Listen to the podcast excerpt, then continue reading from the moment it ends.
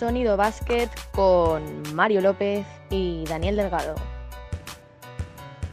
Bienvenidas y bienvenidos una semana más, otro martes más a Sonido Basket, programa 25. Y bueno, como todas las semanas, pues no me, no me quito de él. Y, y tengo esta semana al malo, que es Dani Delgado. ¿Cómo estás, Daniel? ¿Cómo estás? Hola Mario y hola a los cientos, miles y millones de oyentes de Sonido Basket y hola a esos currelas que por tener que jugar los partidos a puerta cerrada no pueden hacer su trabajo, ya sea el chico que te vende los refrescos, la chica que te vende las bufandas, camisetas o la cheerleader, mascotas. Así que un beso muy grande a todos ellos. Un beso muy grande. Y digo el malo porque hoy tenemos al bueno de, de la familia Delgado que es Marcos. ¿Cómo estás, Marcos? Hola, buenos días. ¿Qué tal, chicos? chicos? Bueno, eh, todo, ya ha salido Marcos alguna vez en, este, en este programa, eh, ya sea como locutor, ya sea como referencia a, un jugador que, que, esas lesiones que hablamos la semana pasada, pues le derivó a otras cosas. Así que bueno, vamos a hablar de... ¿De qué vamos a hablar hoy, Dani? Pues hoy vamos a hablar de las diferentes maneras, las diferentes opciones que hay de poder ir becado a una universidad en Estados Unidos, desde aquí, desde España. Y, Marcos nos, eso, es, Marcos, nos va a hablar que nos va a hablar un poco. Que bueno, hay que decir que es de la Universidad Carlos III. Y nada, Marcos, cuéntanos y aportamos todo lo que podamos. Muy bien, muy bien. Nada, primero pues comentar que claro, que puede ser raro que hable yo de, estando desde España, habiendo estudiado en la Universidad Carlos III de esto, pero bueno, la, historia corta es que a mí se me da bien jugar al baloncesto, sobre todo antes, ahora ya no tanto. Y cuando jugaba con chavales de mi edad, pues era de los buenos. No era el mejor, pero era de los buenos. Entonces, pues gracias a una persona, pues se tuvo la oportunidad de haberme ido a Estados Unidos a estudiar allí la carrera hablaremos luego un poco más de ello, como qué opciones hay. Y no pudo ser porque, nada, pues me rompí el ligamento a tres meses de, coger el, vuelo, más o menos, cuatro meses antes. Entonces ya estaba todo más o menos cerrado y pude tener la opción, pero al final las universidades no fichan a jugadores que, están lesionados y hay más de una lesión tan gorda, ¿no? Como, como es el ligamento. Y nada, pues luego se intentó por más opciones, pero ya no es lo mismo porque no te pueden coger eh, con un año más, etcétera, y hay más problemas. Y aparte mi nivel de baloncesto bajó bastante, yo noté la lesión. Y, y nada, pues por encima, ¿qué opciones hay? Pues si eres un jugador que, que juega eh, en, a nivel, a nivel junior, bueno, junior, cadete, en, ese tipo de, de, categorías, y se te da más o menos bien el baloncesto, pues hay, hay opciones. Hay opciones de irse allí, becado, con una beca total. No es fácil, pero, pero hay opciones. ¿Y qué tipo de opciones hay? Cuéntanos. Yo lo que tengo entendido es que, hay, como dices tú, Marcos, hay distintas becas que puedes optar. Eh, allí en Estados Unidos está la beca académica y luego está la beca deportiva, que es la que se supone que, que, es más fácil para un extranjero, que es la, que la beca deportiva. ¿No? Correcto, correcto. Entonces, eso es. Eh, siempre ayuda que si se te da muy bien un deporte, bueno, en este caso, porque siempre hablamos de baloncesto, pero si algunos oyentes practican otra cosa y son unos cracks, adelante. Por ejemplo, en España se importa, se exporta mucho, perdón, se exporta mucho fútbol, porque allí el nivel no es tan elevado y el fútbol, mmm, yo hay, amigos míos que se han ido becados, de hecho, y aquí eran gente normal, quiero decir, no eran los cracks del equipo. Y se fueron allí por, porque se buscaron ellos las castañas y lo consiguieron. Y allí eran jugadores top, eran de los mejores del estado. Así que sí, en fútbol también funciona. Pero bueno, en baloncesto es muy complicado, ¿no? Porque allí hay mucho más nivel, hay mucho más inversión, etcétera. Pero bueno, es posible. Entonces, eh, siempre ayuda a tener unos, unos, un buen nivel académico, ¿no? porque tendríamos que hacer la selectividad americana, el SAT, el SAT en español, eh, antes de ir allí, ¿no? Y requiere un mínimo, que no es complicado, pero bueno, hay que, hay que estudiar, claro. Y, y claro, por supuesto, destacar en baloncesto. ¿Y cómo se hace? Pues es un poco, poco a poco hablando con, con universidades. En mi caso, pues tuve la suerte de, de conocer una persona que no era por enchufe, pero, pero prácticamente, ¿no? ¿no? Es que fuera enchufe porque a mí se me da bien el baloncesto, pero yo no era el mejor de aquí ni de lejos. Em, pero bueno, era, estaba entre los buenos y gracias a esta persona pues se, se movió, vinieron a verme a ojeadores, eh, se prepararon vídeos de scout de, partidos enteros eh, que se mandan toda la información posible ¿no?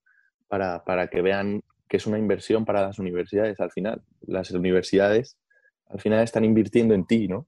Entonces tienes que demostrar que o, por la forma académica o por la forma deportiva le vas a aportar.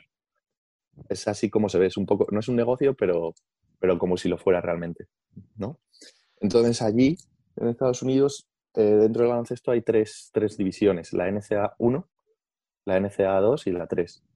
Entonces en la 1 siempre te dan becas completas, que becas completas son los cuatro años de universidad y te becan completamente. Y en FA2 hay, mm, creo que es, no sé si habrá cambiado la normativa, pero hace tiempo era que tres becas podían ser completas y el resto eran eh, a mitad, ¿no? Mm, como, o parciales, eso es.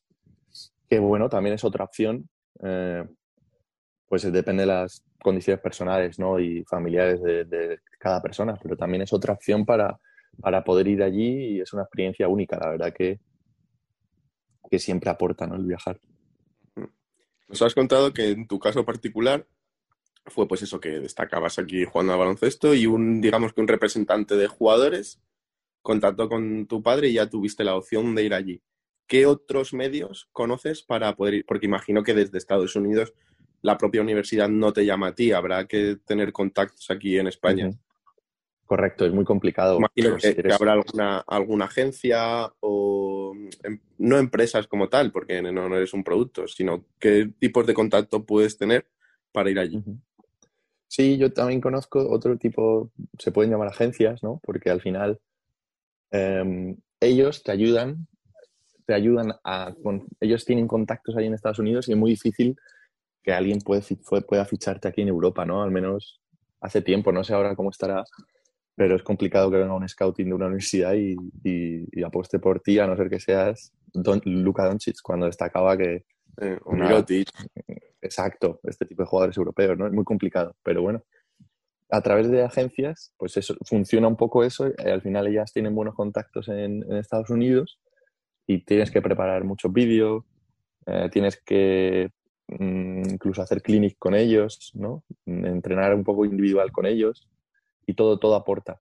Y es, otra, y es otra opción. Entonces, sí que conozco a algunas agencias que, por ejemplo, Sergio Sánchez tiene una que, funciona un poco así, ayudar a, chavales que quieren irse allí y, se puede conseguir. Sergio Sánchez es el jugador que estuvo en el Estudiantes. en Fuenlabrada. En Fuenlabrada también, eso es, conocido aquí en, España que hay opciones. ¿Y qué condición, una vez que ya das el paso de ir allí, porque te, lo han ofrecido y tal, qué condiciones exige la propia universidad? Bueno, yo al final no llegué a ir, pero bueno, tengo quizá un poco de idea. Allí te exigen, por supuesto, respeto absoluto a toda, a toda la universidad, sacar buenas notas, mm, eso también es importante. Eh, son muy estrictos allí con, con esto. Entonces tienes que ser como un estudiante ejemplar, porque ya que han depositado una inversión tan grande en ti, porque claro, esto aquí en España es un poco más eh, bueno, es inviable por, porque es diferente el sistema. Al final allí las universidades son una inversión de vida para una familia, ¿no? El ir a una universidad son casi todas privadas y las públicas son muy, muy caras. Todo es, es muy caro allí el tema de la educación, como sabemos. Entonces están invirtiendo en ti realmente. Por eso es lo que digo es que pues tienes que ser un poco el tipo de estudiante ejemplar. Mm. Y no, no te piden más. La verdad es que es, así.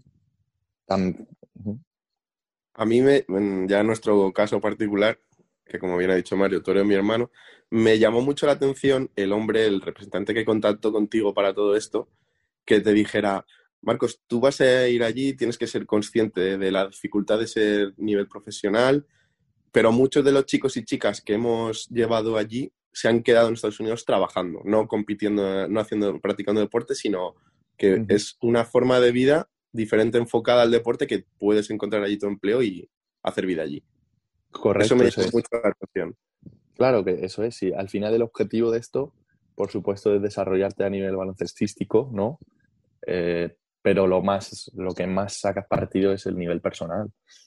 Eso no cabe duda de que mi objetivo, o yo creo que el objetivo principal de irte allí no es el decir voy a llegar a la NBA, voy a ser un crack, ¿no? Porque al final es, muy difícil, muy, muy complicado. Ojalá, ojalá que la gente vaya pueda ser profesional a nivel, en baloncesto, ¿no?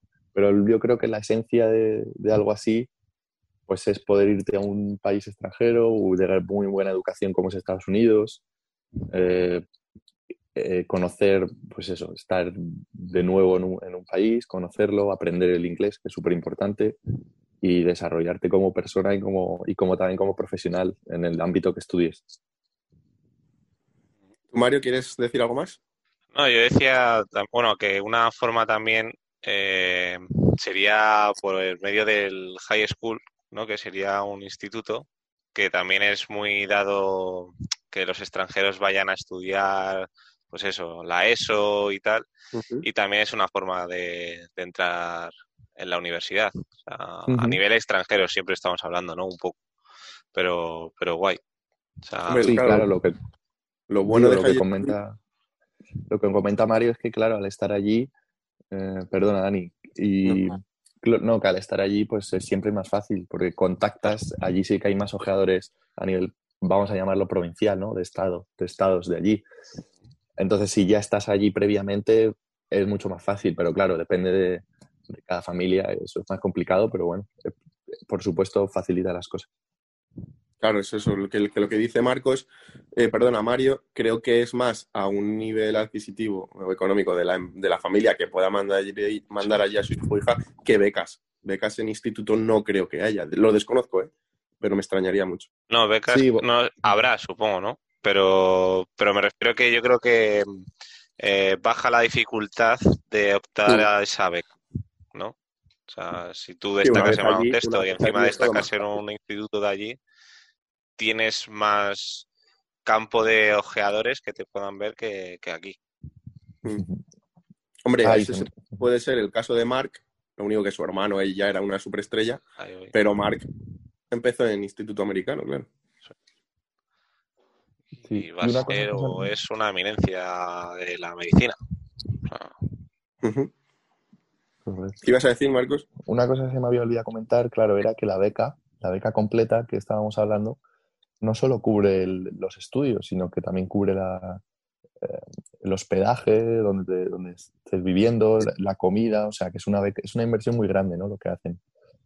Y comentar también que están obligados por ley y allí es, es que se, se invierte mucho también en el deporte femenino y eh, tienen que dar el mismo número de plazas de masculino que de femenino. Entonces, aquí en España, que hay tan buen nivel en el baloncesto femenino, es un, es un gran paso también para, para las chicas.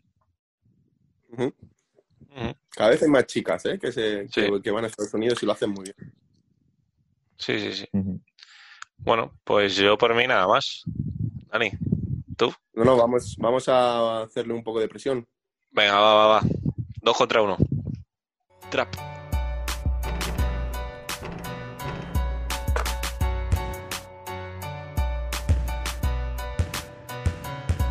Continuamos con el 2 contra 1 con esta semana con Marcos Delgado de bueno de la Universidad de la Carlos III y hoy vamos a hablar pues eso de cómo va esas ligas que nos cuente un poco haremos preguntas que para eso es un 2 contra 1 y Dani es demasiado bueno tú lo sabes que es tu es tu hermano así que creo que nos va a costar hoy el 2 Sí, contra 1 oye, yo creo que va a salir fácil. Puede que nos tire algún cañito, que es muy de ello. Sí, que me gusta mucho tirar cañitos. es muy Pero, a ver.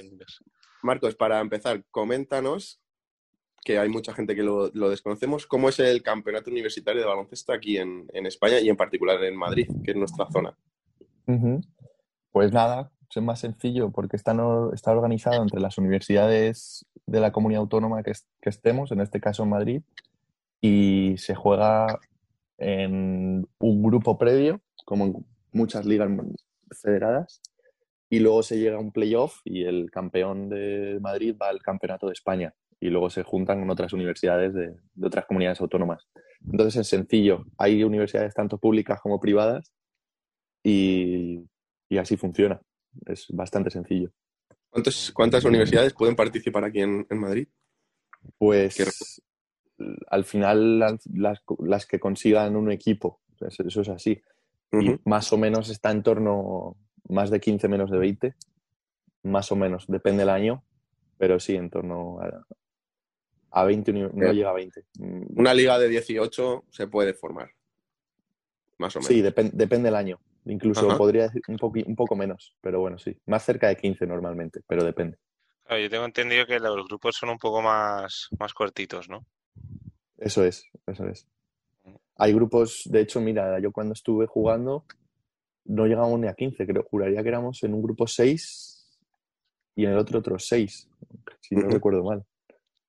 Claro, eh, los equipos de universidad, eh, lo más seguro y, vamos, la mayoría se, se componen de jugadores que están en otros equipos. O sea que a lo mejor por, por tiempo y tal, hay jugadores que solo se limitan a, a jugar con la universidad. Pero bueno, el típico, pues uno juega en Aristos, otro juega en Alcobendas, otro juega en Fuenlabrada. Entonces, eh, ¿cómo es eso de cada uno de su padre y de su madre? ¿Llegabais a entrenar? ¿No, llega, no entrenabais? Mm. ¿Jugabais los partidos? Sí, total, es como comenta Mario. Eso era así. Eh, al final, la, la gente que estudia aquí en Madrid, pues tiene su, casi todos tienen su propio equipo, eh, federado aparte. Pues hay muchos, depende el nivel de, la universidad. En mi caso, la Carlos III era grande, entonces había más nivel que en, otra, que en otras universidades que son más pequeñas y solo con volumen de jugadores, pues eso pasa. Que jugaban en Liga, pues en Nacional o EVA, Incluso había algún jugador, no en el año que estuve, pero que jugaba en Les Plata. O sea que, que ya había cierto nivel. Y, venían a entrenar, pues depende. La verdad es que al final esa gente, esos jugadores son muy comprometidos, porque si estaban con el equipo de su universidad, aparte de su equipo bueno fuera, eran los típicos chicos comprometidos. Luego había gente de, de la propia universidad quiero decir, de solo el equipo de la universidad que no estaban tan comprometidos, por ejemplo, pero no, la realidad es que sabía que ir a entrenar todos los días y, y luego también en función de los entrenamientos el entrenador ponía a los chicos en el partido, ¿no? Claro, es curioso porque en este tipo de ligas puedes encontrar a gente de, de 23 a 18 años, aunque unos juegan en Liga EVA y otros en Segunda Autonómica. O sea, Sí, está- está chulo. Vale, mi, mi pregunta es, si se apunta alguien a la universidad con 34 años y se le da bien el baloncesto, ¿puede formar parte del equipo? Sí, correcto. O Juraría sea, no hay sí. de edad. Pues sí, no estoy seguro, pero yo juraría que si están matriculados puedes jugar. No sé si habrá un máximo de edad, la verdad que desconozco eso. Me pilla. Es Pero que- yo, rec- sí, sí. No, sí, yo Marco. recuerdo que, que con 25 años, por ejemplo, había gente jugando. Pues que ha repetido más veces y... Pero claro, ya no sé si con 40. Bueno, con 40 yo creo que te lo piensas, ¿no? Con 40 ya estás en Liga Municipal. Dice- claro, claro. A ver, no me voy a meter aquí, voy a ir a, a la liga local ahí de, de mi pueblo Claro. y fuera, ¿sabes? O sea, Claro, claro, tampoco mucho. Pero claro, es que hacemos una comparación de aquí a lo que estábamos hablando antes de Estados Unidos y Sí, lo mismo. por hacernos por hacernos una idea, allí la, se llama la NCAA, ¿no? La liga de, de allí, la NCAA. eh, claro, tiene 350 universidades. Tiene 30 y pico... co- A ver, también te- el país es más grande, obviamente. Sí. Tiene 30 y pico conferencias. Eh, claro, es como hay una locura de entre universidades y tal. Y luego, claro, viene el March Madness, que, que no tienes ni idea de quién es la universidad, de tal, que la Cenicienta. O sea, son historias y son, son cosas que aquí va a costar, Es impensable. va a costar. O sea, hay una idea de una liga universitaria, pero aquí yo creo que va a costar. ¿eh? Sí, el, es que lo que hablábamos antes es el nivel de inversión al final. Eh, pues eso, aquí en España tienes tu propio club federado, ya sea nacional, EVA, de plata, de oro, mm, yo qué sé, depende. Y allí no, no, esto no existe. Solo hay liga universitaria. Son, depende qué, qué universidad o semiprofesionales los chicos ya. Lo que más me llama la atención, como claro, es todo dinero, la, la diferencia de las instalaciones que hay Bueno, es, es- es impresionante, es impresionante. Y el espectáculo que montan, claro. Tú, Marcos, llegaste a- hace un par de temporadas a la final de aquí de la Comunidad de Madrid, de la Liga Universitaria. ¿Cómo fue la experiencia? Eso es, pues el, el año que fui, que estuve con el equipo, llegamos a la final y nada, fue súper bonito porque creábamos una piña de todos, que es lo que más te llevas. Éramos chicos todos así, pues obviamente, lo que decías, entre 18 y 22 años. Fue muy bonito, muy bonito. Porque además había, había otros equipos también con nivel, pero conseguimos, por así, no éramos tan favoritos por el nivel de nuestros jugadores, ¿no? De, pero conseguimos ganar a un favorito y meternos en la final. Y fíjate que nosotros éramos los favoritos para ganar la final y luego el otro equipo no, no ganó en la final y, y fueron ellos al campeonato de, de España de universidades. Y muy bonito, es una experiencia, la verdad que muy bonita. ¿Quién nos ganó? Fue la Universidad Autónoma, que eran Autónoma. chicos muy peleadores y vamos, enhorabuena por ellos, jugaron muy bien, muy, muy bien.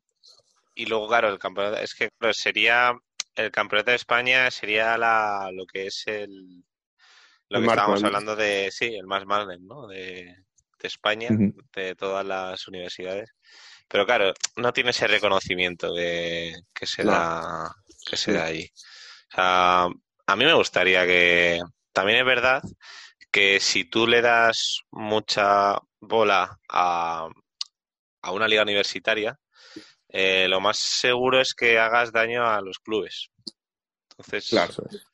Entonces creo que es ahí como una tesitura Claro, es que... que- está la federación Sí. y pero bueno, una de las grandes diferencias es que, por ejemplo, la Liga Universitaria Americana, tú preparas a esos jugadores, no es que los prepares, sino que sabes que son carne de NBA, claro. que ya directamente van a ir a NBA. Si tú juegas la Liga Universitaria en España con 20, 21, 22 años, no vas a ser profesional en la vida porque ya a esa edad no vas a llegar. Quiere decir que no estás en un club top. Entonces el nivel va- varía mucho. Claro, efectivamente. Eso es, te encuentras de todo luego, ¿eh? porque hay Sí, sí, casos. sí, habrá gente con muchísimo pero nivel. sí, pero llevas razón, claro que sí. Por- pero por el tipo de sistema, que aquí el desarrollo pues, Claro. se da en, en clubes, ya está. Aquí si tienes 17 años y ya eres muy bueno, estás en el primer equipo entrenando de un Eso equipo es. ACB. No juegas la liga universitaria ni, ni para atrás. No, claro, claro. Lo más, lo más parecido que hay es un torneo bien bonito es la minicopa. La minicopa sí. Pero la minicopa es de poco. infantiles. Claro, es, es niños, son niños, sí, sí, sí. Claro, son infantiles. Pero eso ya es un torneo que va cogiendo mucha fama. Pero bueno, bueno, también está la, la Euroliga, que está también para, para jóvenes. También, también.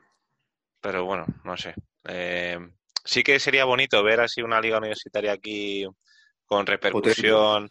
A mí, por ejemplo, eso, la Copa Colegial, que eh, podríamos hablar un día de eso, que también, o sea, está muy bien montada durante de todos los colegios de, de Madrid y luego tienen también de Valencia, de tal, y eso está muy bien montado. Pero claro, Consigo, aquí a, ni- a nivel universitario es un poco más un poco más jodido. Tenemos que, tenemos que contratar a alguien que organice la Copa Colegial y hablamos de ello, que, que está muy chulo. Bueno, Mario, Bien. ¿damos por zanjado el 2 contra 1? Eh, por mí, podemos podemos pasar al carretón, ¿eh? Venga. Vamos con la sección Carretón, con nuestros amigos de Sonido Basket. Seguimos en Sonido Básquet, no nos hemos ido, ni mucho menos, y vamos con nuestra sección que nos encanta, y hoy con más razón, pues con Marcos, que se va a someter a nuestro cuestionario de 10 preguntas.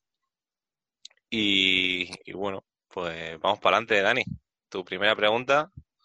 Ya sabes que mi primera pregunta es para ti, aunque también se la vamos a hacer a Marcos. Pero bueno, ahí va, Mario. Tú como entrenador ¿qué opinas, o si lo has hecho alguna vez, de sacar a los cinco chicos o chicas de golpe? Hacer un cambio, que te has enfadado y sacar a los cinco. ¿Que ¿Cuántas ¿Es veces? un, ataque, ¿Es un ataque de entrenador? ¿Es algo positivo para que puedan saber los chicos en qué se han equivocado? ¿Tú qué O sea, yo creo, sí lo he hecho y creo que si sabes en qué momento hacerlo, eh, puede ser positivo. También es una cosa que es un tiro al aire, pienso. Es decir, mira, me puede salir bien o me puede salir mal. O sea, a lo mejor estos cinco dicen, hostia, así, de repente. Sí, yo lo veo más un poco, pues eso, como postureo, ¿no? De, mira, tengo el curso de entrenador, pum, vez de romper la pizarra, venga, los cinco fuera.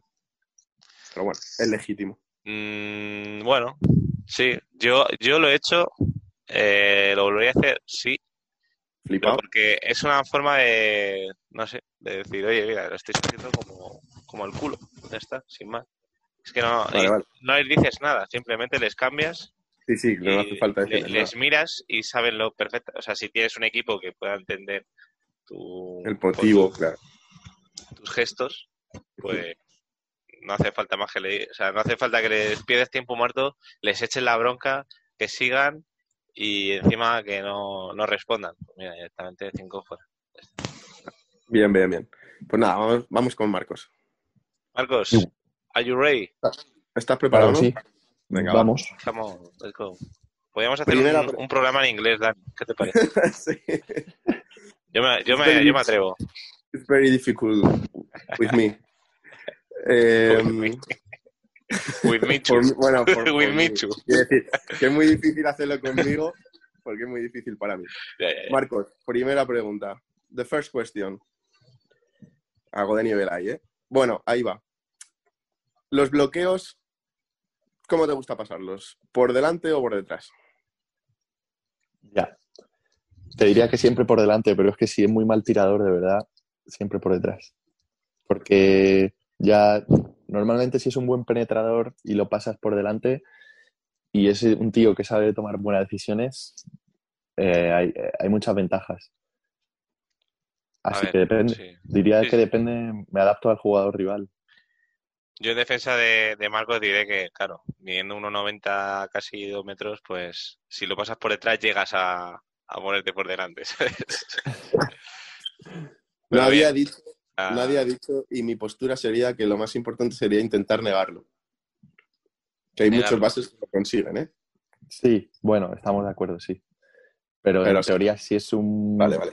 si es un buen jugador, que te mete bien en el bloqueo, que pasa hombro con hombro, que te han penetrado un poco antes para Sí, sí, luego te meterte en el bloqueo. Claro que por eso depende.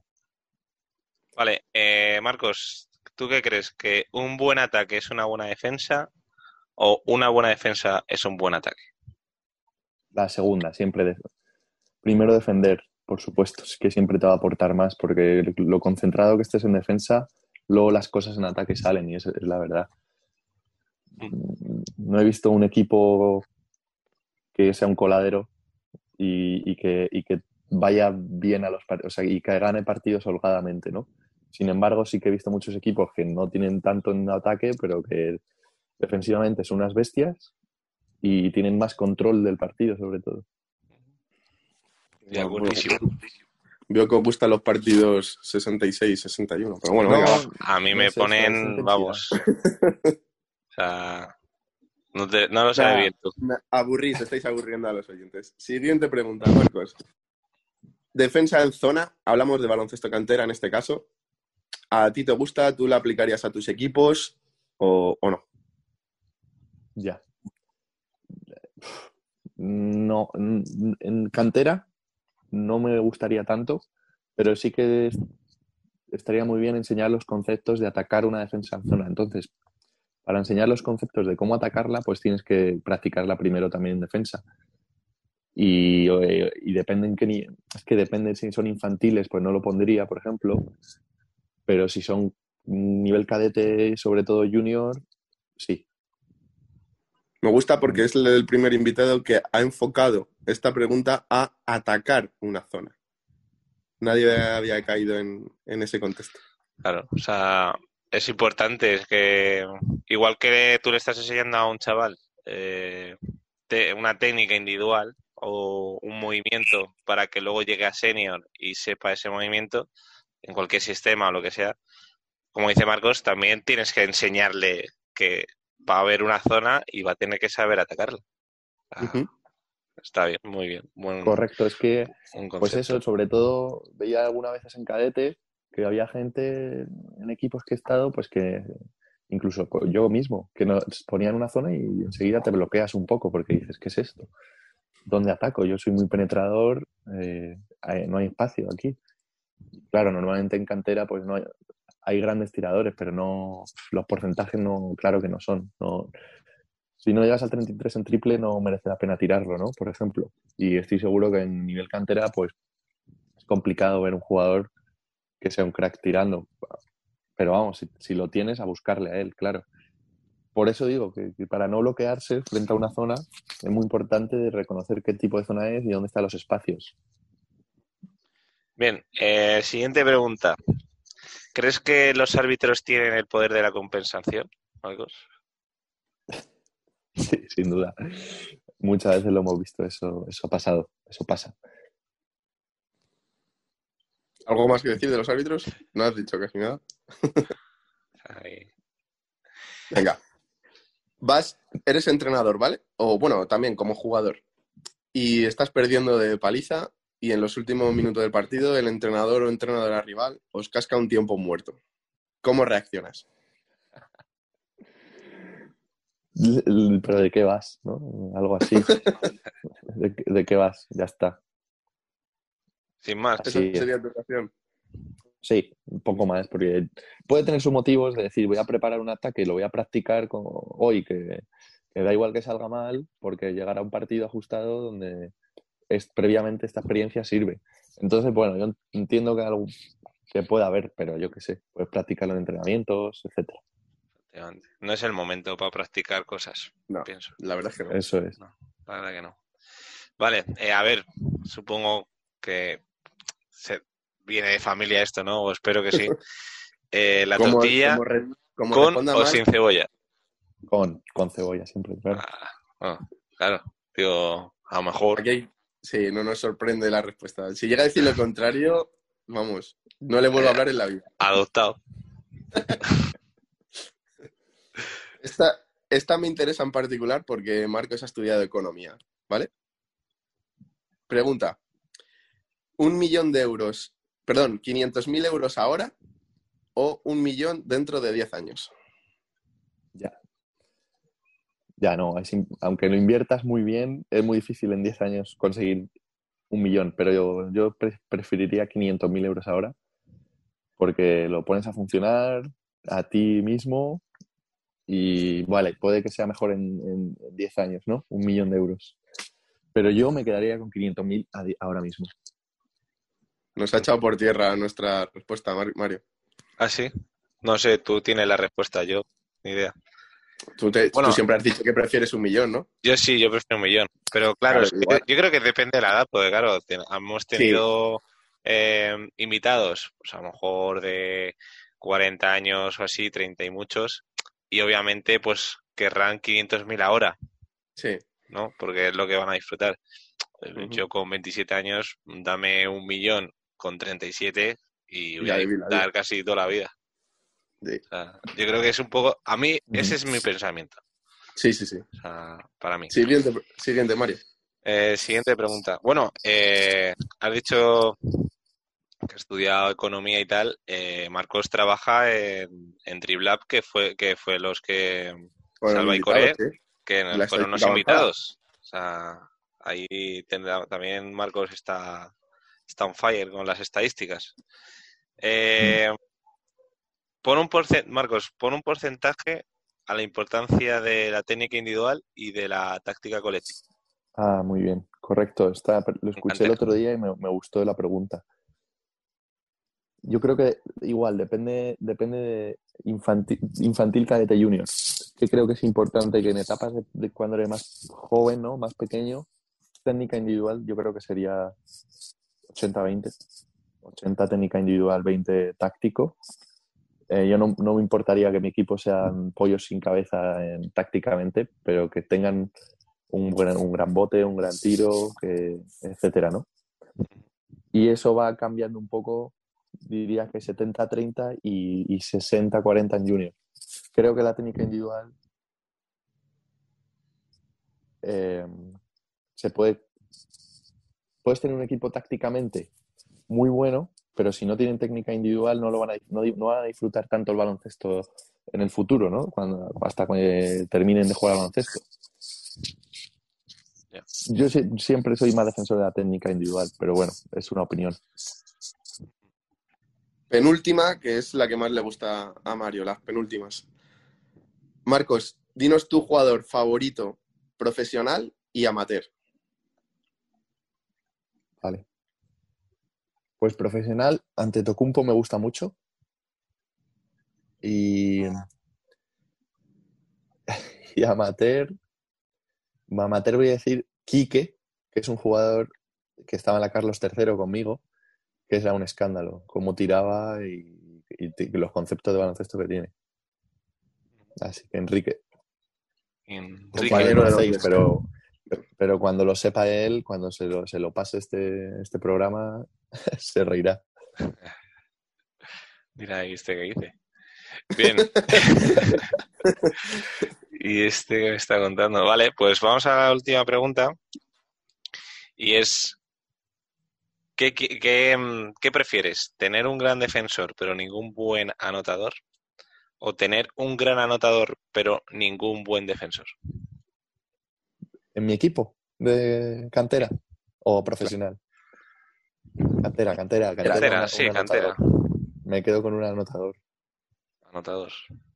sí. ¿Tú? Hombre, Yo, ¿tú, Mario? yo defensor. Pero Madre.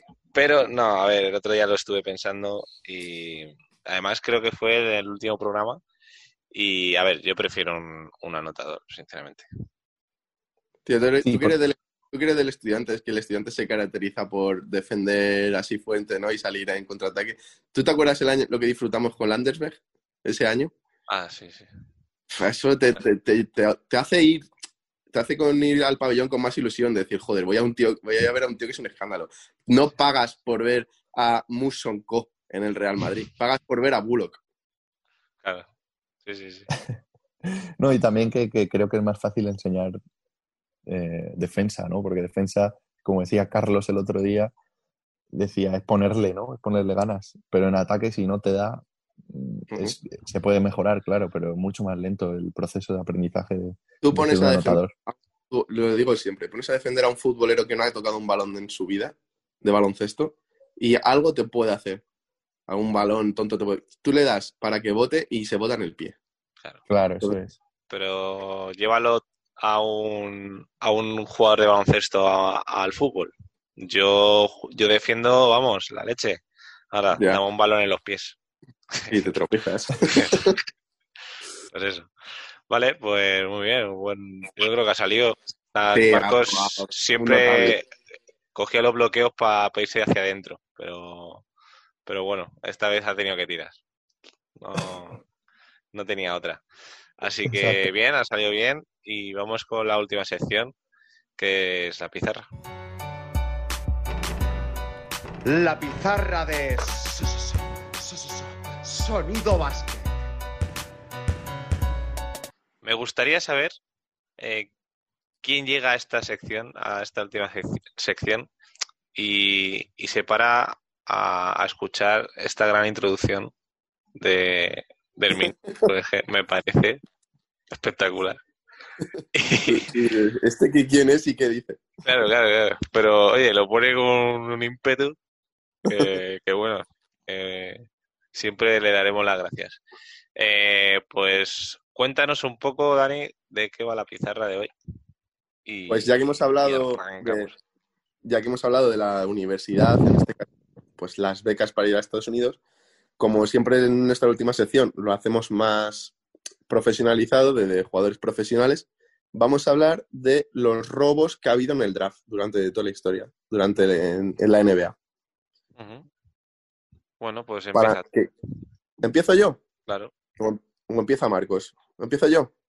Venga, Vas a vale. empezar tú. Pues hemos estado cotilleando y uno que me ha llamado bastante la atención y es Marc Gasol, Vargas. que claro, eh, quizá cuando empezó no parecía que iba a tener la carrera tan grande que ha tenido su hermano, pero fue un número 48 del draft en 2007, o sea, no estamos hablando de que fue antes de ayer. 48 en 2007.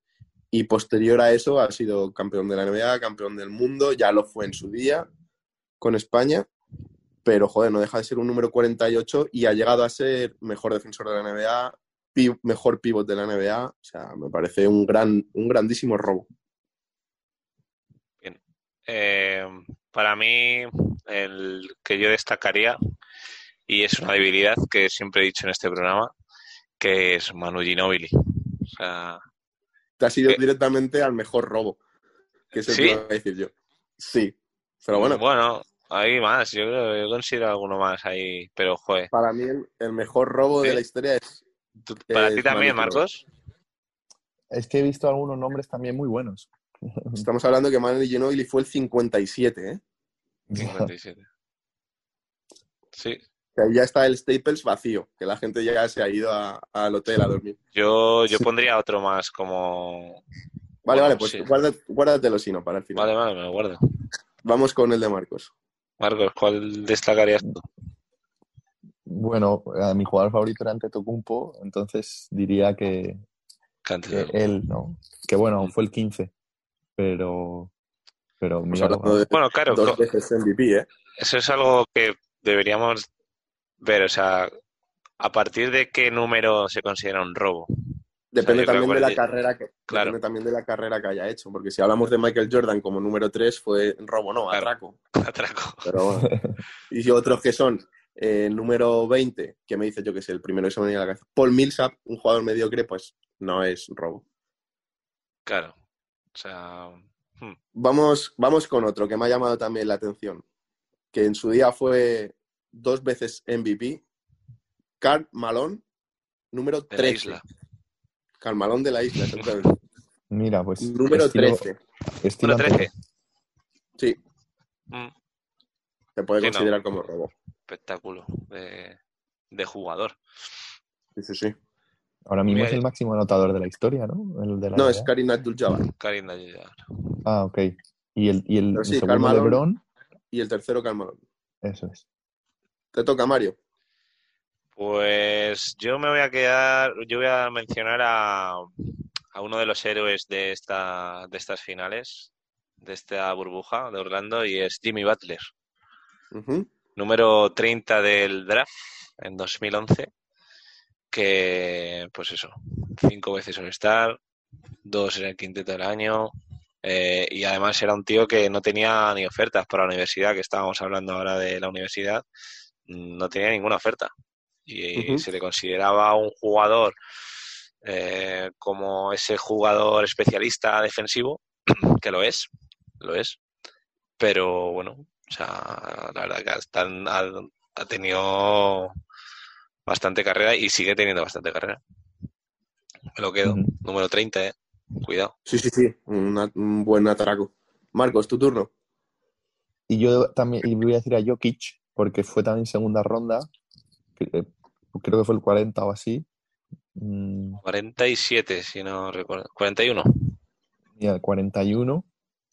Y Jokic ahora mismo, pues es un de los tres mejores pivots, si no, si no- sí, sin duda. Sí, sí, sí, sí. Sin ninguna duda. Pues otro de los le- aún míos. le queda. Aún le queda, sí. Otro de los míos con el número 15, ele- elegido en el número 15, Steve Nash. Steve Nash. Igual, dos veces, dos veces MVP MVP de la NBA. Que lo peor es los jugadores que fueron elegidos antes que él. Que es que te pones a leer, porque hay algunos que dices, joder, vale. Te puedes- por ejemplo, Hakim Olajuwon fue el número uno en el de Jordan. Vale, te lo compro. Pero es que Steve Nash eran Kerry Kills, Samaiki Walker, Eric Dampier, Vitali Potapenko. Es que Potapenko. flipas, flipas con los nombrecitos que hay. Así que Steve Nash. Te toca, Mario. Pues bueno, pues yo pondría otro número 15, que es Kawhi Leonard. Uf, muy bueno. Eh, pues, pues eso, que hablar de ese señor. Que además fue elegido eh, con, con Paul George, que hubieran jugado juntos en Indiana, pero bueno, lo han hecho en, lo han hecho en Clippers. Y Sí. no les ha ido bien, la verdad. Marcos. Bueno, y la otro europeo, Tony Parker, que fue Ese es número atracazo. 28 Hola, ese es atracazo, sí, señor. y ganó la NBA cuatro veces, entonces, Sí, sí, muy bien. Espectáculo. Pues yo iba a decir mi mayor robo, que me lo ha quitado Mario, que era- yo iba a decir a Manu Ginobili, porque claro, era el 57. Así que como me lo ha quitado, voy a decir a Kobe Bryant, que no fue el, eh, no jugó en la universidad, fue elegido directamente de- del instituto, pero fue el número 13. O sea, hay que contar que 12 tíos fueron elegidos antes que él y estamos hablando de Kobe Bryant, de uno de los ocho mejores jugadores de la historia. Para mí, claro, para mí ese es el mayor robo.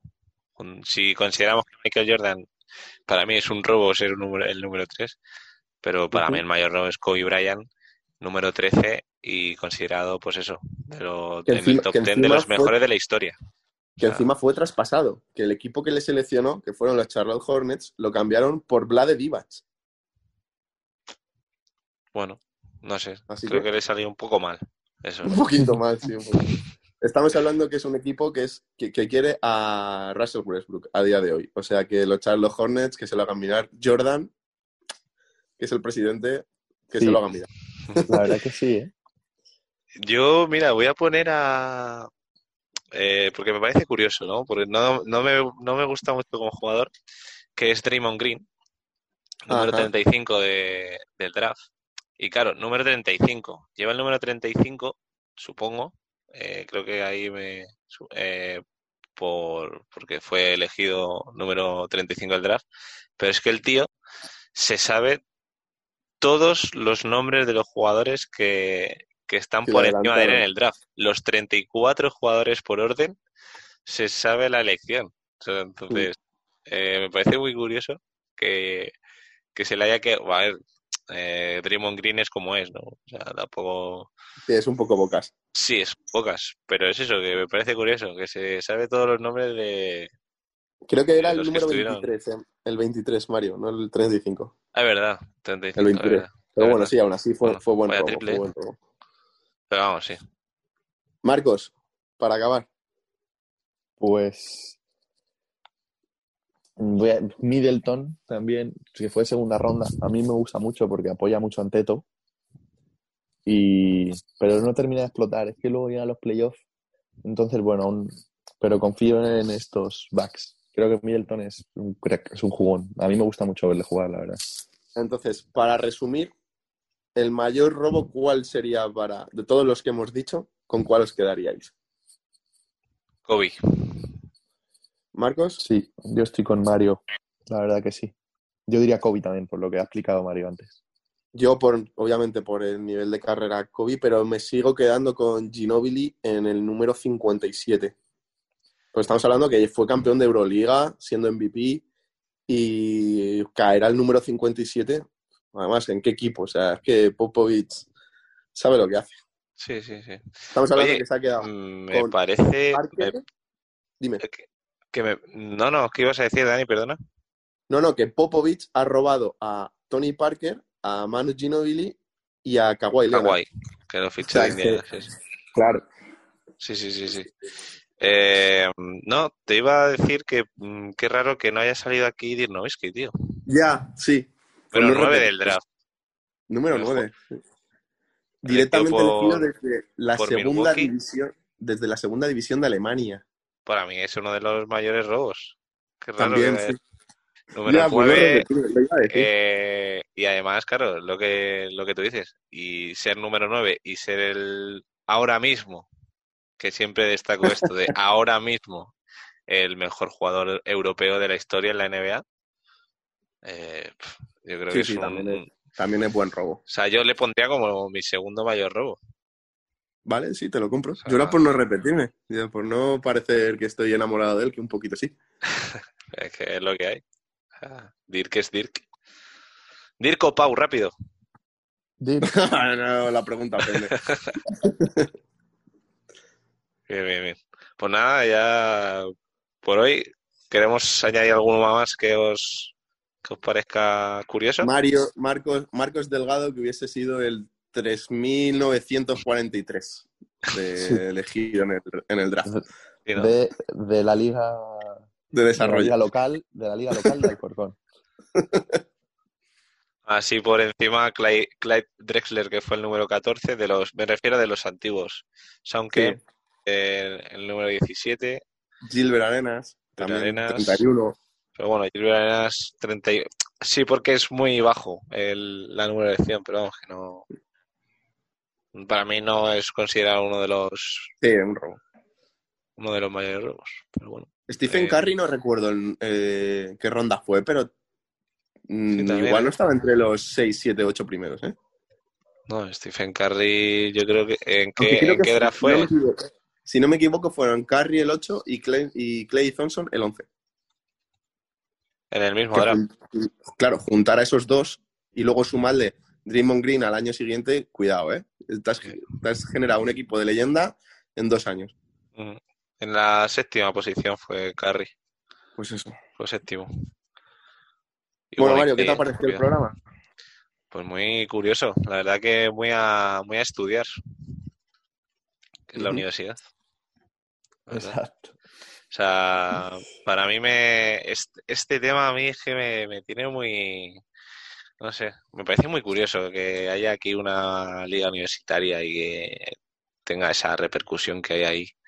O sea, yo es que soy mu- muy por la labor del deporte y allí en Estados Unidos es una, es una auténtica locura lo que viven por el deporte. Pero bueno, por mí, o sea, está bien, muy bien. Gracias, La Marcos. verdad que sí. Muchas gracias por, por invitarme y me ha encantado el programa. Mm. Marcos, que si no me equivoco, en los playoffs eh, fue remontado de un 3-0. Ostras, ya ves. No me acordaba. Sí, por. Sí.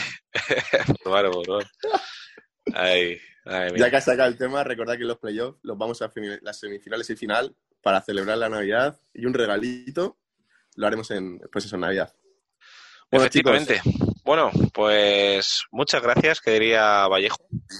Y, y nada, eh, Marcos, que vaya muy bien todo. Que, que a ver si crece ahí la universidad. Y, y nada, pues nos, nos seguiremos viendo, te seguiremos inventando para cualquier cosa. Y, y eso, pues nada. Igualmente, chicos, muchas gracias por todo. Seguir así. Marcos, Sí, Mario, Sí, tengo algo que deciros.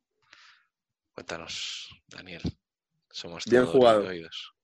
bien jugado, Bien jugado. chicos. Bien jugado. Bien jugado. Sonido Basket con Mario López y Daniel Delgado.